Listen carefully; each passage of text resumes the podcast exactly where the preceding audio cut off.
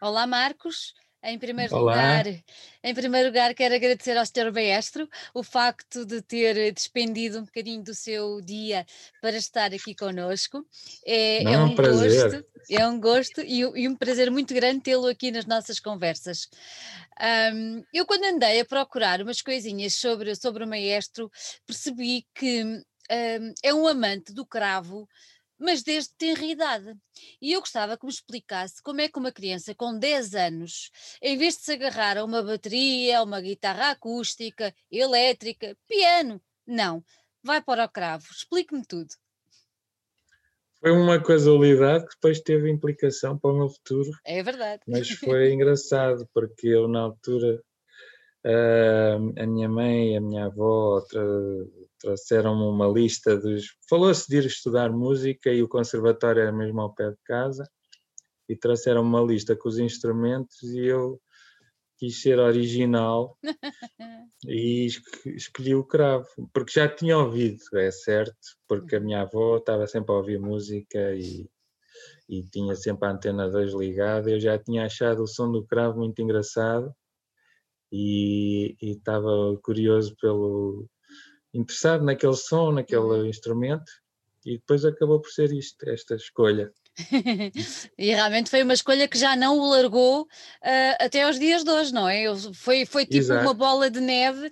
E ne- nessa Exato. altura, nessa altura, depois quando começou, quando começou a, a tocar, ou quando começou a aprender, o instrumento deu-lhe naquela altura aquilo que procurava, ou seja, essas músicas que ouvia ah, com a sua avó na Antena 2, ahm, quando, quando, quando começou a tocar, Exato. ele retribuiu-lhe da mesma maneira aquele carinho que já tinha quando ouvia ah, na rádio. Sim, sim, foi. Comecei a gostar muito, depois comprei uns discos e, e queria sempre ouvir o som que eu ouvia nos discos e as peças.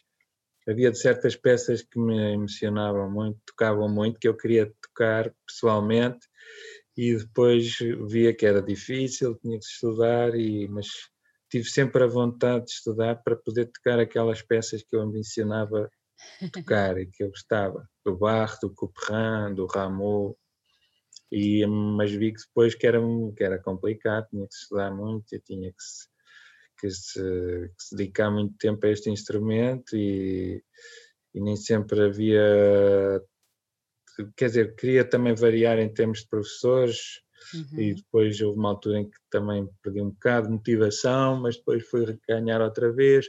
Depende também do percurso da pessoa e do, dos E a idade, e a também, a da idade idade, da também. idade.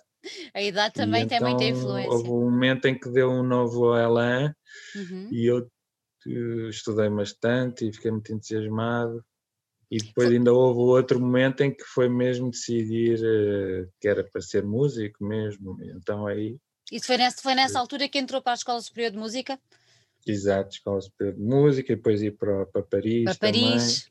Como é que foi Em essa Paris. aventura? Como é que foi essa aventura em Paris? Foi fantástico, eu já tinha estado fora e não tinha corrido assim tão bem, mas fiquei um bocado vacinado para depois aproveitar Paris eh, muito bem e foi muito exigente por um lado, mas por outro lado havia imensas possibilidades. Uhum. Mas em termos de cravo havia uma grande competição também, porque havia lá excelentes alunos, excelentes professores e uma exigência muito grande que me puxaram para cima e obrigaram a estudar muito e a, a vencer as dificuldades. Uhum. No- Nota que, que o facto de ter estado em Paris foi um ponto essencial na sua evolução enquanto, enquanto músico. Exato. Seja para ser cravista, mas eu cedo pensei que se calhar não ia ser só cravista solista, tocar sozinho, seja para outras coisas, Paris foi uma influência enorme. Uhum. Por exemplo, ainda estava a comentar isso com a Marta Araújo, que é também a diretora do grupo, e hum, uma aula que eu tive, nunca mais me esqueci, com o Christophe Rousset, que é um maestro também cravista, mas também dirige muito as óperas e tudo, Uh, foi importantíssima, que foi maravilhoso para mim, foi ele pegar na partitura de uma ópera barroca, portanto do século XVII, se não me engano, e era um livrinho assim muito pequenino, e ele tinha duas cópias ou três e pôs no meu cravo e no cravo dele ao lado e estavam mais uns músicos e começámos a ler a ópera do princípio ao fim e eu nunca tinha pensado que podia ser tão fácil fazer uma ópera tendo a partitura ali à mão e tal e foi muito bonita essa aula que nunca mais me esqueci, estarmos a ler uma ópera do princípio ao fim e ele depois cantava as partes e os instrumentistas tocavam outras partes e ele sabia muito bem a ópera de cor, por isso também cantava. Era muito giro ver como se podia fazer uma ópera, que é uma coisa tão complexa, tão parece, não é? É verdade. A partir daquele livrinho tão pequenino, só com três ou quatro linhas, e fiquei fascinado e quis fazer isso também. Quis fazer isso também. No entretanto, também ainda passou pela, pela Orquestra Barroca da União Europeia, não foi? E no final dos Sim, anos 90. Foi uma, foi uma pequena participação, também foi muito importante por ter sido escolhido para já, que havia bastantes candidatos. acredito. E, e depois uh, foi muito giro porque dava a oportunidade de nós fazermos uns concertos uh, no estrangeiro, na Irlanda, em Espanha, e foi muito bonito. Passámos uma semana na, em, na Irlanda, em uma terra que se chama Kilkenny, Uhum. Fizemos os ensaios lá e depois fizemos concertos lá em Espanha e noutra terra também na Irlanda. Foi muito giro. Que idade tinha nessa altura, maestro? Sou muito mau para datas. Para mim, Não, era, só, era só para tentar perceber aquele privilégio que a música lhe tinha trazido enquanto ainda Exato. um jovem. Foi não para é? aí 20, 20, 20, 21, pois foi assim, era, era novo e tinha vindo, estava lá em Paris, portanto foi no verão fiz aquele curso, depois faziam a seleção a partir do curso e depois foi no verão, mas não me lembro exatamente do ano, uhum. mas tenho isso aí. Mas é, é, engraçado perceber que uma, uma decisão que se toma com 10 anos, uh, passado 20, mais ou menos, já está cimentada e passado mais não sei quantos Exato. anos, não é? Ganhou ali Exato. um sedimentou de uma maneira muito engraçada. No meio disto tudo, nasce um projeto que é uma das bases que nos traz esta conversa hoje, que são os músicos do Tejo. Pronto, eu queria lhe perguntar, Exato. já falou na, na, Marta, a Marta é outra, é outra sua uh, companheira na, nesta aventura dos músicos do Tejo, e eu gostava de lhe perguntar quando e por que tomaram a decisão de avançar com este, com este, este projeto. Portanto, foi em 2006 uhum. e hum, pronto, como a Marta, que é a minha companheira na vida e nos músicos do Tejo, e eu sentia muita vontade de, dirigir, mas uh, sozinho era impossível fazer este grupo e então sentimos que unindo esforços, eu e a Marta conseguimos pôr de pé este projeto, porque é muito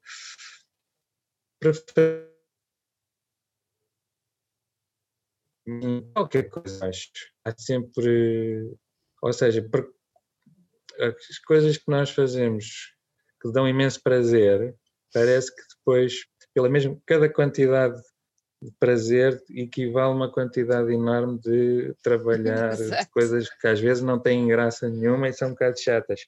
Exato. Então, para a gente fazer uma coisa que nos ia dar imenso prazer, cedo percebemos que era preciso tratar de muita coisa também que pode ser considerado chato, mas pronto, faz parte e isso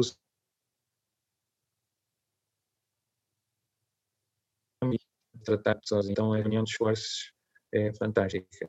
Claro. E depois uh, damos ideias, cada um dá uma ideia, o outro dá outra e, e vamos avançando com projetos lançados por um e por outro e vamos tomando as decisões em conjunto e, um, somos ambos muito persistentes e muito resilientes, por isso isto vai resultando. Vai resultando. Na altura, quando, quando apareceram com o projeto, ou quando nasceu o projeto, qual era exatamente o objetivo? Isto para lhe perguntar se o objetivo que era em 2006 se mantém o mesmo ou se por algum motivo já houve alguma adaptação uh, relativamente àquilo que pretendiam com o grupo.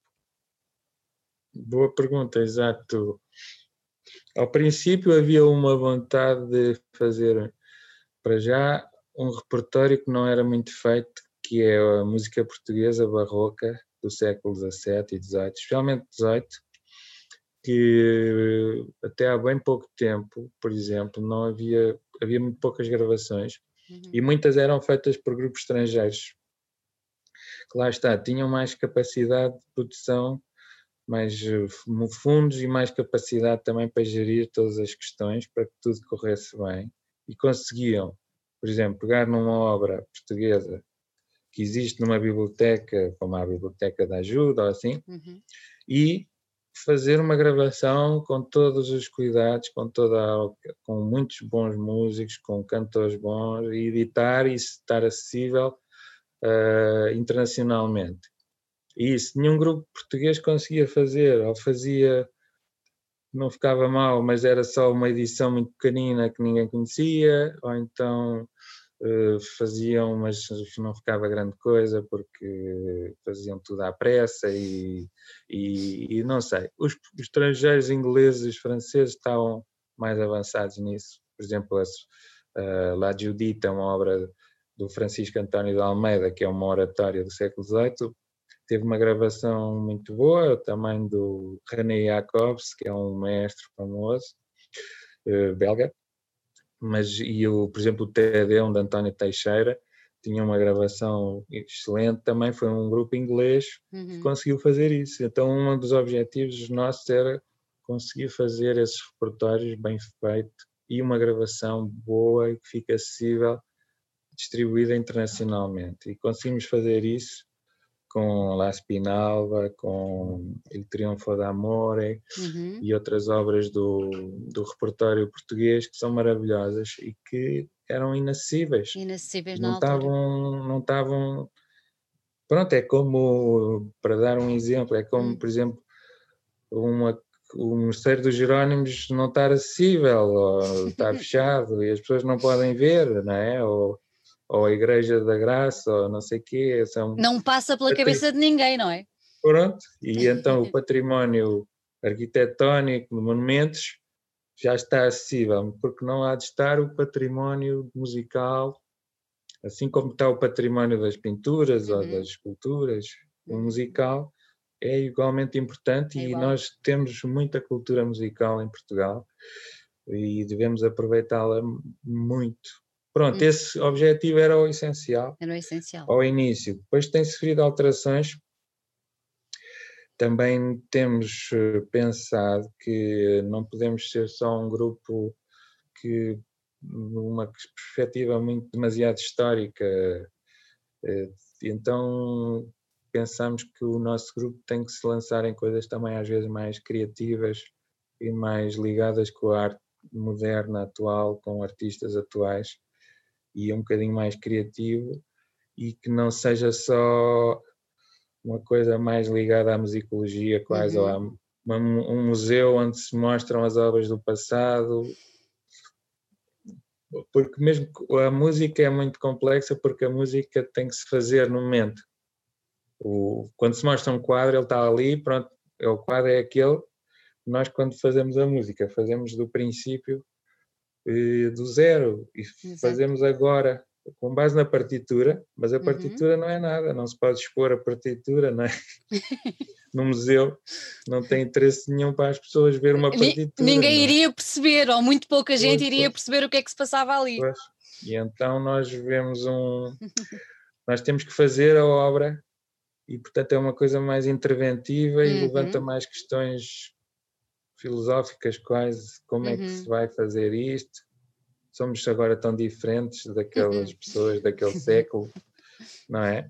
Então a, a, atitude geral tem sido de tentar reproduzir tal qual seria na época, mas isso é quase impossível, impossível. ninguém vai saber porque não havia gravações, portanto Exatamente. não há termo de comparação, não é? Não há uma não há e quem se arroga o direito de dizer isto é histórico, isto não é. Eh, com base em certas opiniões, não, é, não pode estar a ser honesto, porque mesmo havendo muitas fontes da época, mas é tudo documentos escritos, é partituras, claro. é quadros da época. não se ouve, é impossível. Exatamente. Portanto, nós temos agora uma perspectiva baseada no conhecimento histórico das coisas uhum. o mais possível, mas tentamos pôr-nos em situações mais criativas, uhum. mais uh, arriscadas. Hum. É nesse, Daí, é nesse... por exemplo, Diga, diga, diga. Por exemplo, uh, o que fizemos com o realizador Pedro Costa. Exatamente, exatamente. Era exatamente aí que eu ia pegar. Foi esse, foi esse sair de uma certa zona de conforto uh, que era a vossa, uh, e foi esse, essa adaptação à modernidade, digamos-lhe assim, e essa, essa criatividade em cima da mesa que vos fez colaborar com, com, com o Pedro Costa, mas também com, com alguns fadistas, inclusive é com a Selma Amus, verdade? Vocês já Exato. tiveram colaborações, um, assim, a Selma faz um tipo de, de música muito, muito específico, ainda com raízes bastante bastante, bastante vindas, vindas da África e têm ali um, um, um, uma vibe, como se costuma dizer, bastante Sim. característica e acaba por ser engraçado vocês terem feito esse trabalho em conjunto. Isto leva-me a, leva a perguntar, tanto no caso do Pedro, do cineasta, como no caso do, do Marco Oliveira e do, e do Ricardo Oliveira e da Selma, como é que uhum. começou? Foram vocês que os foram procurar? Uh, foram eles que tiveram a ideia de vos sugerir este desafio? Como é que foi?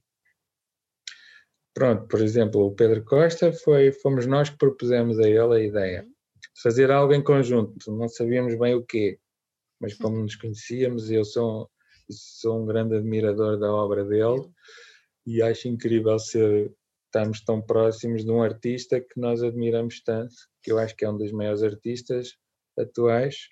Então, se eu admiro tanto o Barro ou o Rameau, porque é que não há de se procurar quem é que são aqueles que hoje em dia também fazem coisas tão criativas, não é? Claro, e por exatamente. acaso, logo por acaso, é uma pessoa extremamente próxima, geograficamente, e portanto propusemos isto e fomos uh, seguindo foi difícil, foi engraçado, porque foi um desafio grande, levou-nos a, a, caminhos que nós não esperávamos. Exato. E então foi, obrigou-nos a, a, aprender muitas coisas novas também e pôs-nos numa, numa pôs-nos, fez-nos um questionamento muito interessante da nossa atividade.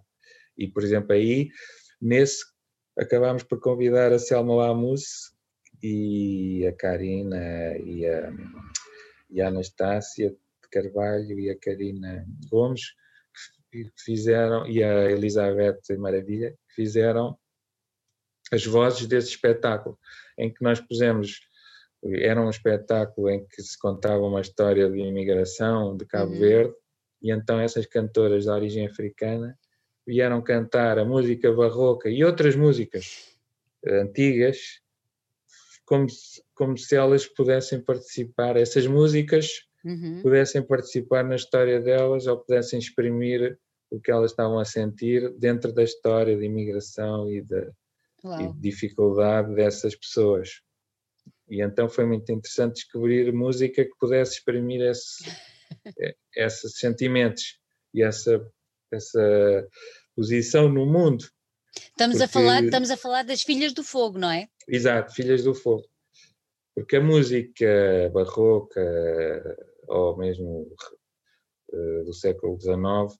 Tem muita tendência a ser música feita para os aristocratas, feita para os reis e, e não é a música do, do que exprime as dificuldades dos, dos, dos povos e das uhum. pessoas em dificuldade. Portanto, é, era difícil encontrar uma música que exprimisse isso, mas lá conseguimos encontrar, apesar de ser um bocado uma música de outras classes sociais e de outros contextos. Mas, mas pronto, em relação a isso, foi, foi o que aconteceu. Mas em relação aos fadistas, fui eu que fui à procura também. Foi, mas teve a ver com a Finlândia, engraçado, hum. porque hum, há muito tempo eu fiz um disco que é As Sementes do Fado, uhum que é as modinhas do século XVIII e XIX, que são supostamente as coisas mais antigas que têm ligação com o fado atual. E são umas canções eh, muito simples, muito engraçadas do século XVIII, segunda metade do século XVIII. E aí convidei o Ricardo Rocha para tocar, que é o guitarrista de fado. E hum, depois, mais tarde, um amigo nosso, finlandês, que gosta muito desse disco, convidou-me para fazer uma, um programa que misturasse fado e música barroca.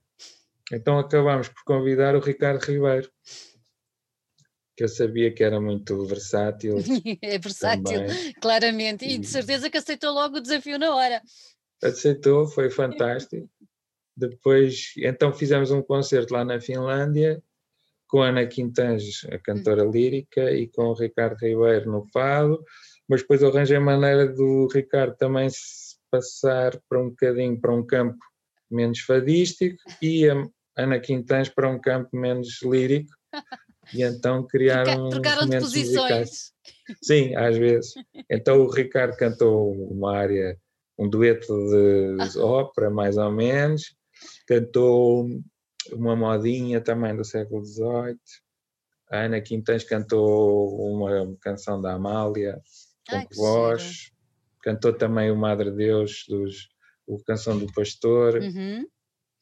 E isso depois deu origem ao disco From Baroque to Fado, quando nós gravamos na, na Gulbenkian, ao uhum. vivo. Uhum. E aí, já agora, o Ricardo Ribeiro é que trouxe o Marco Oliveira. O Marco sugeriu o Marco, que depois revelou-se também ter muita versatilidade para fazer outras coisas com ele.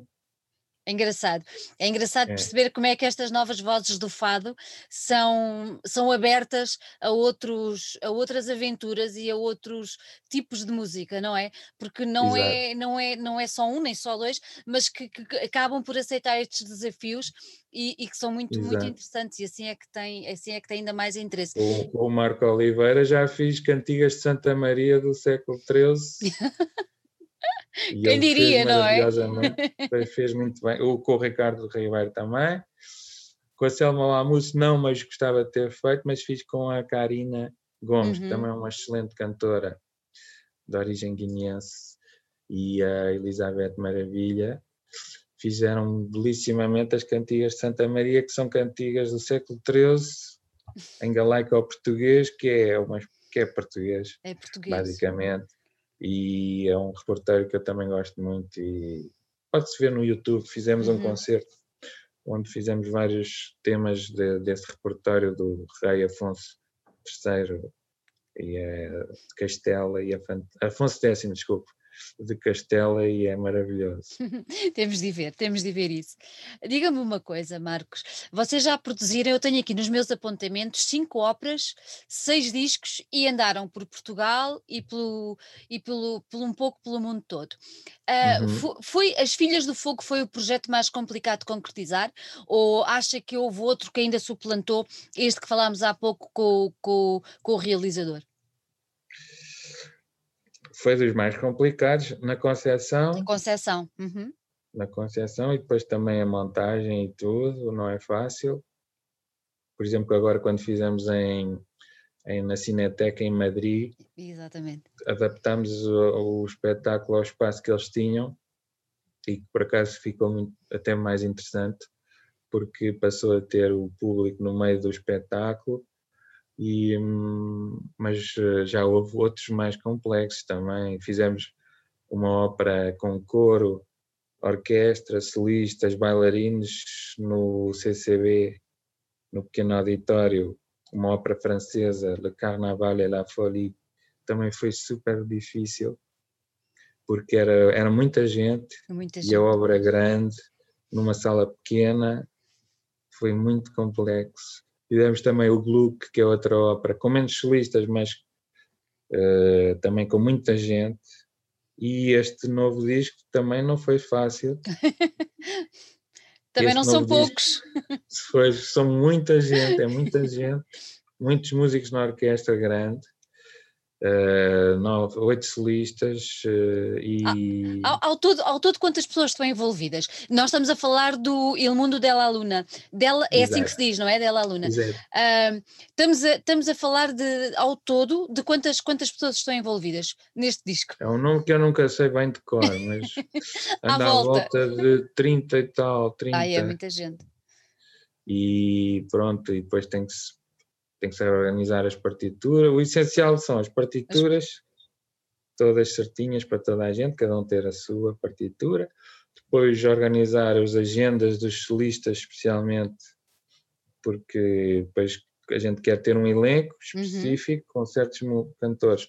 Depois tem que ver com se eles estão já tomados as agendas deles ou não, encontrar a data certa e depois eh, os músicos também não há assim muitos músicos dedicados a este Pois, tipo de música exato. por isso não é assim fácil. Se aquele não pode vir escolher outro, às vezes só há dois ou três que fazem este tipo de música. Temos que adaptar um bocadinho aos horários Ah, deles, aos, aos às agendas deles. E neste caso foi gravado, portanto, ainda mais complicado arranjar o financiamento. É basicamente tudo financiamento público Uhum. que felizmente tem apoiado através da DG Artes, aos Uhum. outros, outros meios. Por exemplo, nós temos o apoio da Câmara Municipal de Lisboa, da DG Artes, eh, temos às vezes também, neste caso foi do Ministério da Ciência, e que gravar eh, em situação muito difícil, porque foi só em dois dias gravar esta obra toda, que ainda é grande, É obra. é obra, mas conseguimos e estamos a ter um excelente feedback muito do estrangeiro porque há muito interesse porque por exemplo é um nome conhecido Il Mondo della Luna é uma ópera que é um libreto é uma história Uhum. que foi muitas vezes posta em, em ópera por outros compositores nomeadamente um que é muito conhecido pelo Haydn Hum. Então é um libreto do Goldoni as pessoas veem Mondo della Luna e depois veem Avondano, quem será este?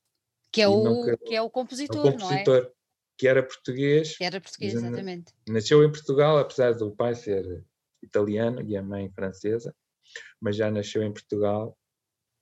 E então, ah, muita gente ficou muito curiosa de ver esta ópera completamente desconhecida, nunca ouvida falar este, este compositor.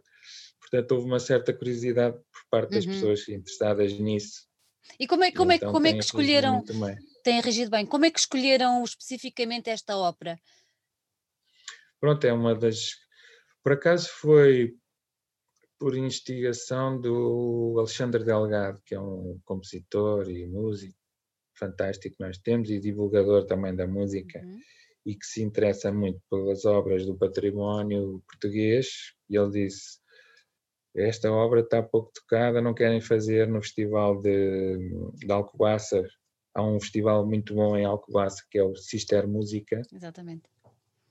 e eles têm muita motivação para trabalhar estas coisas e eles convidaram-nos há muito tempo a fazer isto. E depois fizemos um concerto com isto, só no concerto, e depois recentemente, portanto em 2016, não é? Quando nós gravámos, Uhum. Um, ou foi 17, agora estou na dúvida. Um, depois a, a questão de fazer mesmo com a encenação. Pronto, fizemos uma encenação muito, muito simples, mas o, interessante, o importante era gravar a obra finalmente. Então pedimos o apoio à DG Artes para gravar, para ficar acessível. Para ficar então- acessível. Também com a colaboração do Alexandre Delgado na gravação, Uhum. conseguimos finalmente gravar, porque era uma obra que temos a partitura toda bem certinha, com uma edição já feita pelo mestre Jorge Mata. Estava fácil acesso e é uma obra genial, ótima, e que não estava acessível, não havia nenhuma gravação em, em vinil, antiga, Nada. nem nada. Nada, zero, zero. E é uma obra-prima, pronto, é como, sei lá, imagino que Pois é, o que eu estava a dizer, imagino que existe o Mosteiro dos Jerónimos, mas que não se pode entrar lá. Está ou- fechado.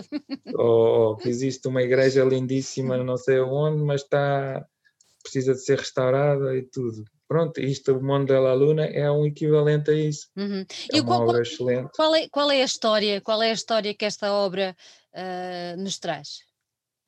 Então, isto é uma história que as pessoas adoraram na altura, teve muito sucesso, porque era falava-se da Lua, também já havia algumas histórias que metiam a Lua Uhum. e já havia muito.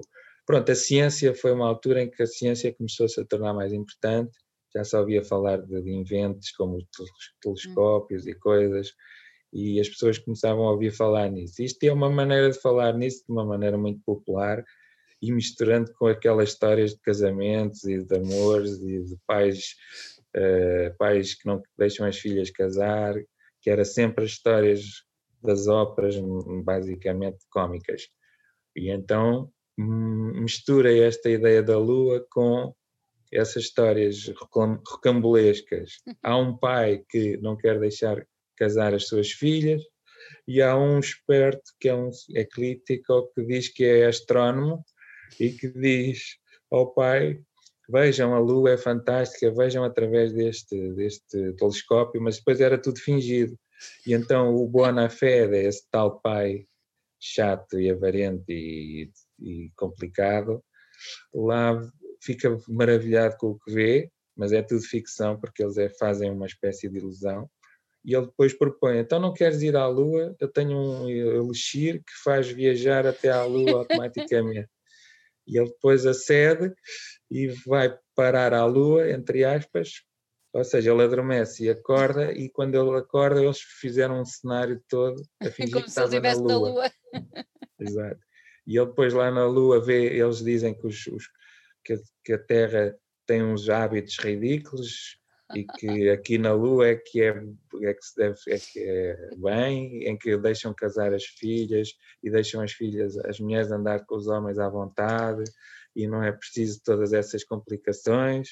E ele finalmente aí percebe que deve deixar as suas filhas casar e pronto, foi um estratagema complexo mas é muito bem feito e muito cómico pelo Goldoni, que era um mestre dessas peças e teve imensa influência na Eu vou, altura. eu, vou eu vou-lhe pedir para explicar um bocadinho a quem nos ouve quem é que é o Goldoni. O Goldoni era italiano, não é? Exato, é Goldoni é um dramaturgo que escreveu peças de teatro Uhum. e baseou-se muito na tradição italiana, mas tornou-a muito mais sofisticada e então fez ah, peças cómicas ah, com, com personagens cómicos, mas com, com argumentos e histórias Uhum. bastante sofisticadas e foi um sucesso enorme no mundo da ópera porque também muitos compositores pegaram nessas peças e puseram-nas em, em música e então eh, era um- uma estrela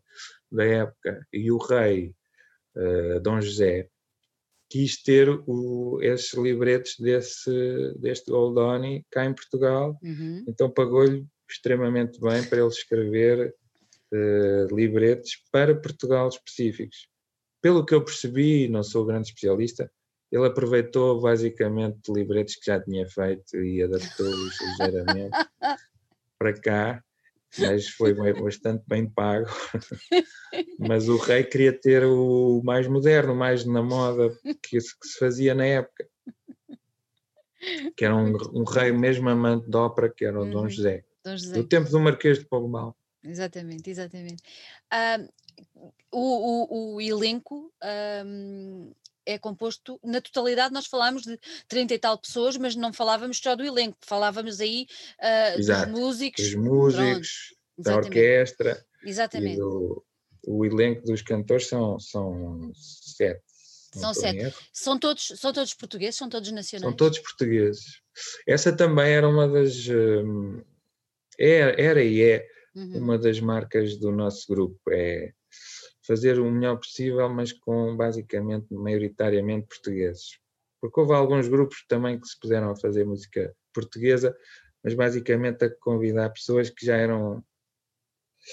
O grande número, percentagem das pessoas são vindas de outros grupos com Uhum. mais rodagem, entre aspas, eh, estrangeiros, também dedicados a essa área pronto, achamos que é um bocadinho mais fácil fazer assim, mas nós não escolhemos sempre a via mais fácil, escolhemos a via mais verdadeira, mais eh, desafiante, e então queremos usar o máximo de músicos portugueses. Às vezes convidamos estrangeiros, porque não há Uhum. cá suficientes, mas basicamente fazer tudo com os nossos músicos, dar-lhes a oportunidade de fazer o melhor possível o seu trabalho e, sobretudo, os cantores portugueses, que Os são cantores. fantásticos e muitas vezes não, não têm muitas oportunidades, porque Portugal tem uma tradição enorme de dizer que os cantores portugueses não prestam.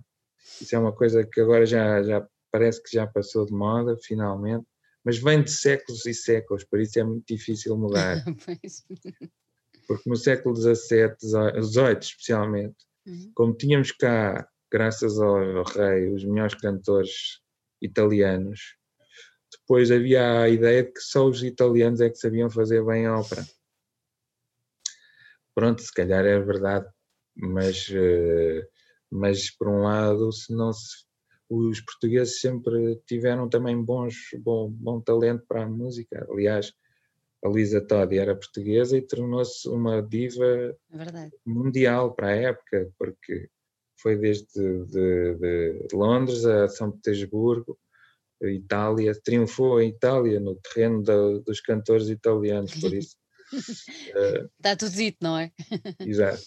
Mas uh, quando eu era novo, por hum. exemplo, nunca se via um cantor quase em, em São Carlos a cantar. E hoje em dia também poucas vezes, não é assim? Há, um, há uma ideia que os cantores portugueses não são suficientemente bons. Quando eles são fantásticos, têm vozes lindíssimas, e, nós, e, e, eh, com, este, com este projeto acaba por, eh, por estar a dar, uh, a validar essa, essa mesma, essa verdade, exato. porque são, são sete, não é? Exato, exato. Não é? Por exemplo, o principal, Luís Rodrigues, uhum. que tem cantado bastante em Portugal, apesar de tudo, mas quando vem um crítico estrangeiro e diz que excelente cantor, a fazer um papel bufo, como se diz, cómico, cómico. maravilhoso, eh, que está completamente à vontade neste papel e de facto é um papel fantástico para ele.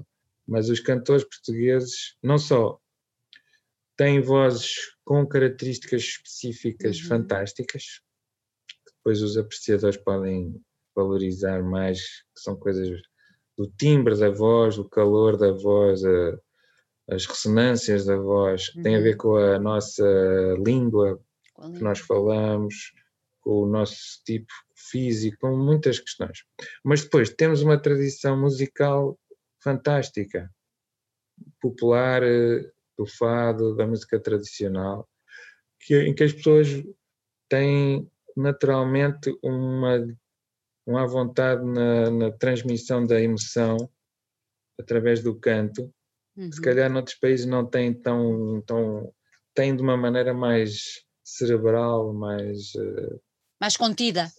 Exato, mais contida e mais uh, tem que estudar muito para conseguir essa espontaneidade que às vezes nós temos e que não valorizamos tanto, mas é, é um tesouro fantástico. Exatamente, é o que marca a diferença, não é? Acaba por marcar a Exato. diferença.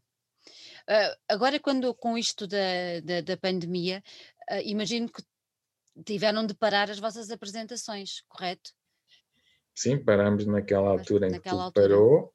E já têm programado o regresso a palco ou ainda não? Já temos regressado, já regressamos. Ah, já regressaram? Já, já.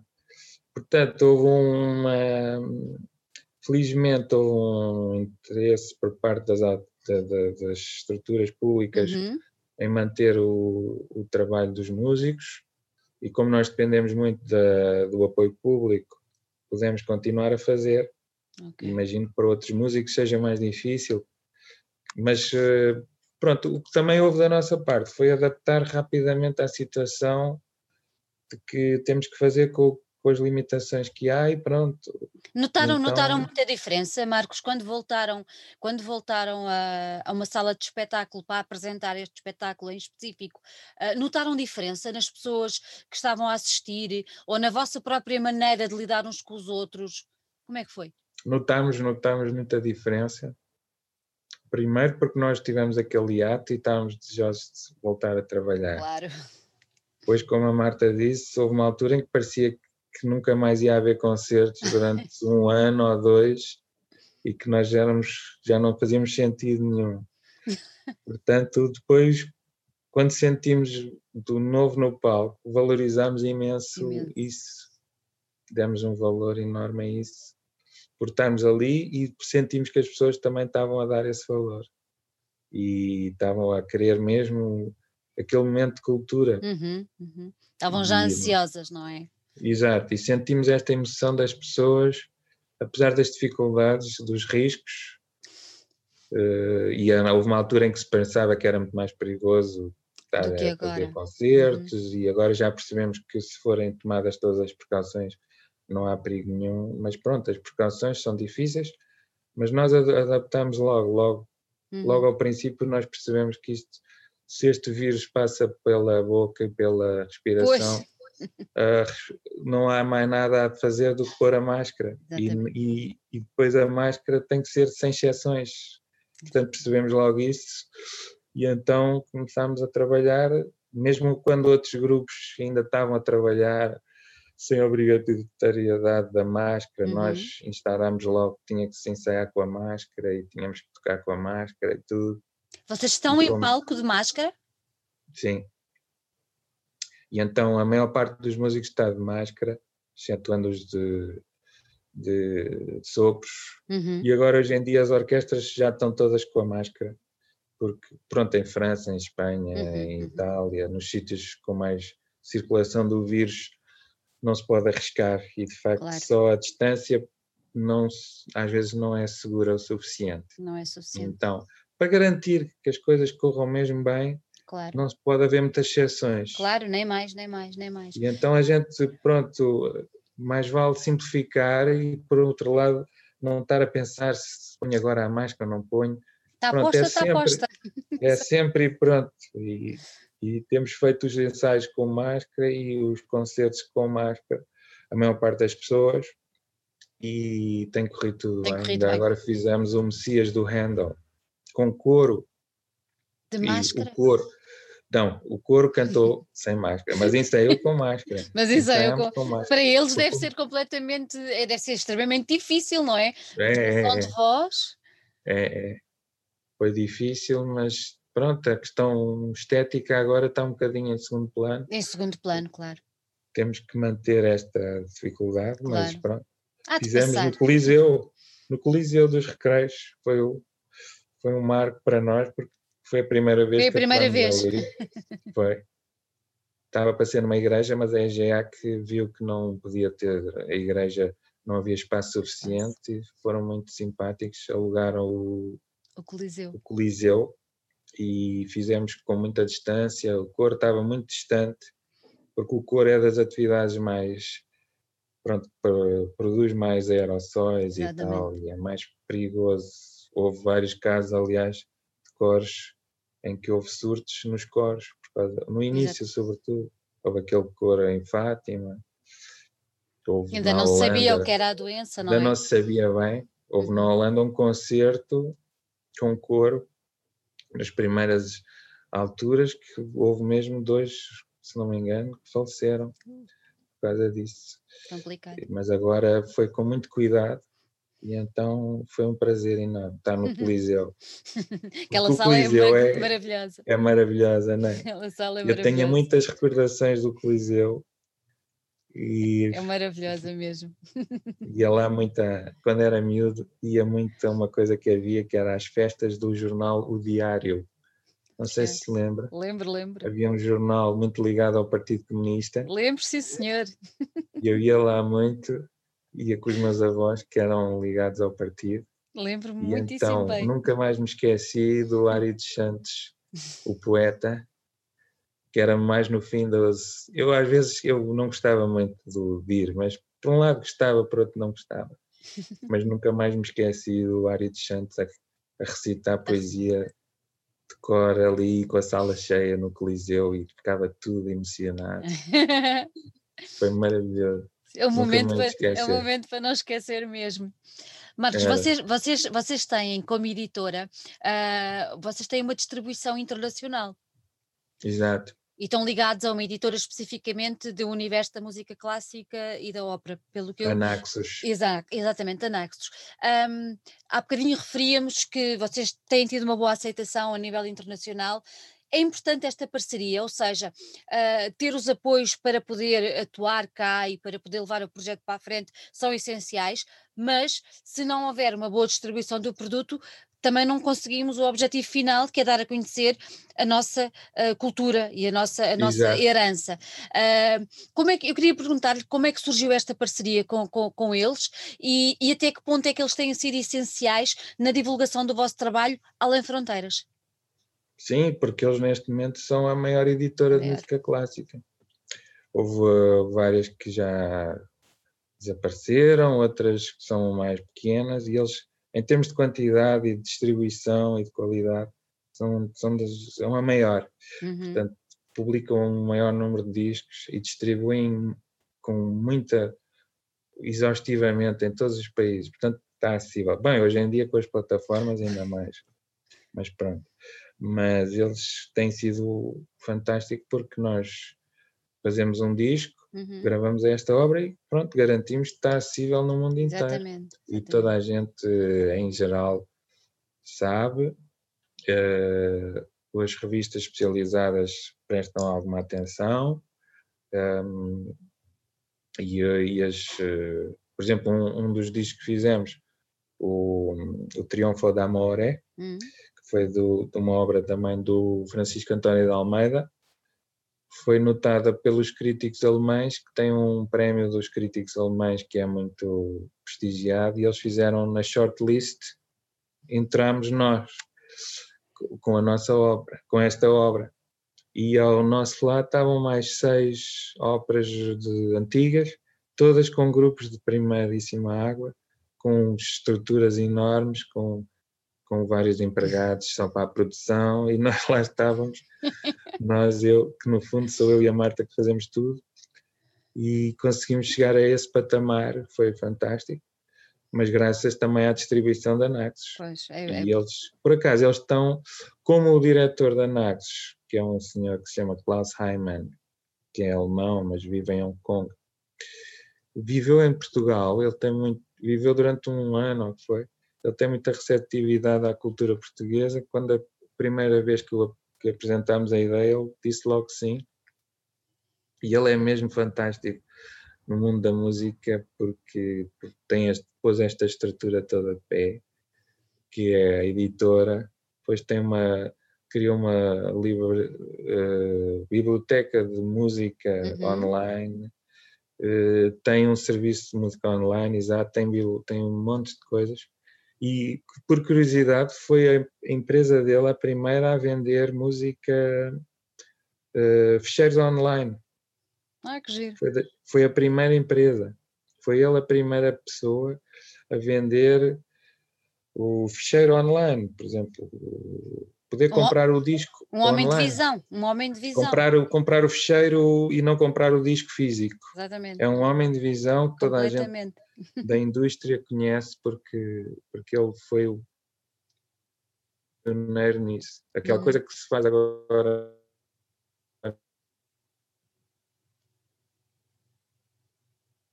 O ficheiro.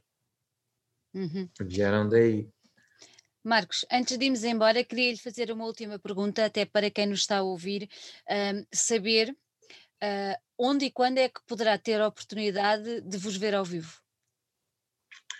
Portanto, agora passaram um período em que tivemos muitos concertos, foram uhum. este no Coliseu, foi outro no Teatro Itália, mas temos um agora já no dia 6, que não é bem os músicos do Tejo, sou eu que vou dirigir, mas é um projeto que vai ser agora primeiro com a orquestra eh, finlandesa uh, Helsínquia, Orquestra Barroca de Helsínquia, no Teatro Itália, 6 de janeiro, já dia 6, Portanto, foi uma coisa que foi uma última hora, porque eu era para ir para a Finlândia dirigir este, este programa, mas Exatamente. foram proibidos os concertos lá.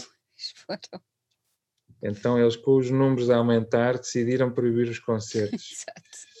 O que foi um bocado radical, porque já se viu que não é, se for feito com cuidado, não é, é dos sítios mais controlados. Mais seguros, exatamente. É mais seguro ir ao concerto do que ir ao restaurante ou ir a outros sítios. Mas pronto, e então eles decidiram, ah é, então vamos para Portugal fazer o concerto. Consegui, consegui o acolhimento do Teatro Itália, do Ministério da Ciência. Agora, eu não sei bem se este concerto vai ser, como é tão à última da hora, se vai haver uh, muito espaço para, para público. público. Vai ter alguns convidados, vai ser integrado na, na presidência da, da União Europeia. Da União Europeia. Vai ser um, portuguesa da União Europeia, uhum. vai ser um evento assim comemorativo dessa, uhum. inaugural dessa uhum. presidência. E depois, depois não tem mais nada marcado. Depois temos com o mesmo programa, mas uhum. ligeiramente adaptado, dia 12 uhum. de fevereiro, okay. no Teatro da Almada, o Teatro Joaquim Benito da Almada. Okay. que é um teatro excelente em Almada, tem excelente acústica, Acústica. e tem um palco enorme, é muito bonito. Conhece? Conheço. É Também só, bonito. só podia ser um palco assim dedicado a ele, não é?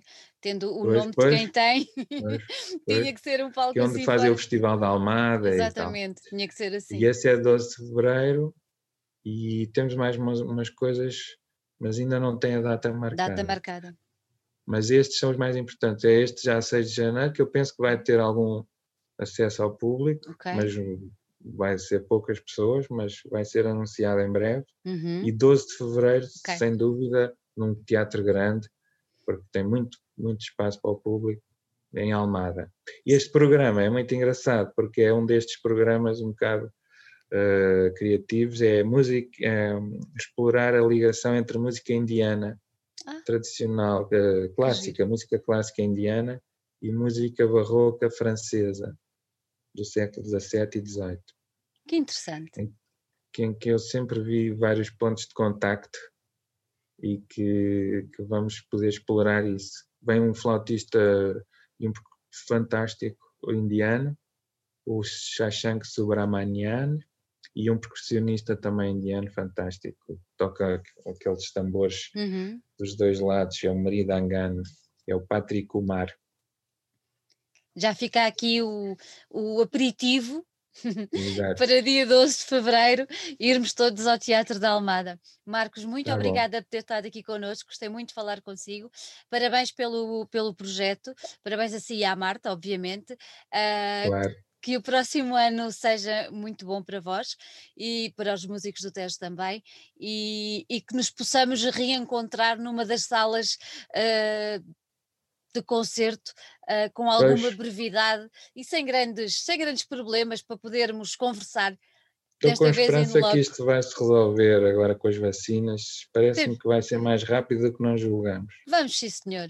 Ainda vamos Olha, todos. agradeço-lhe imenso o convite, foi um prazer. Não tem nada que agradecer. Foi um prazer Aproveito foi só para dizer, lembrei-me agora que o Sim, disco, dadas as dificuldades em Portugal, sim. o disco está pouco acessível. Como- Então, quem quiser se o disco, sabe, como é, que, como é que pode aceder a ele? Porque a FNAC está a desinvestir completamente na música clássica, na música em geral, nos- já está a reduzir muito.